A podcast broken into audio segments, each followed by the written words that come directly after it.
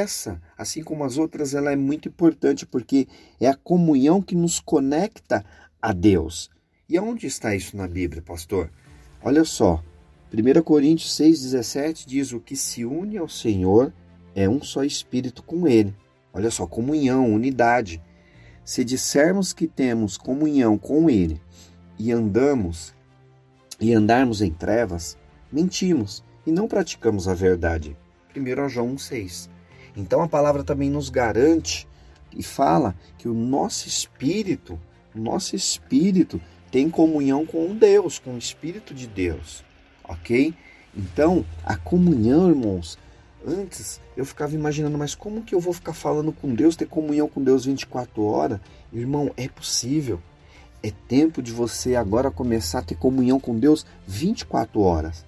Desde a hora que você levanta, que você sai para trabalhar, que você para para orar, você está indo trabalhar, você está pensando em Deus, você está falando com Deus. Você desceu do ônibus, você está falando com Deus. Você entrou no seu carro para dirigir, você está falando com Deus. Isso é comunhão. Deus fala com você 24 horas.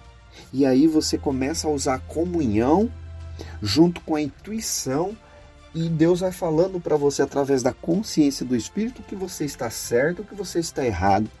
É a partir de agora, você sabendo o que é, que dentro de você tem um espírito que é parte de Deus, você vai usar essas três funções para quê? Para começar a ter atitudes diferentes na tua vida.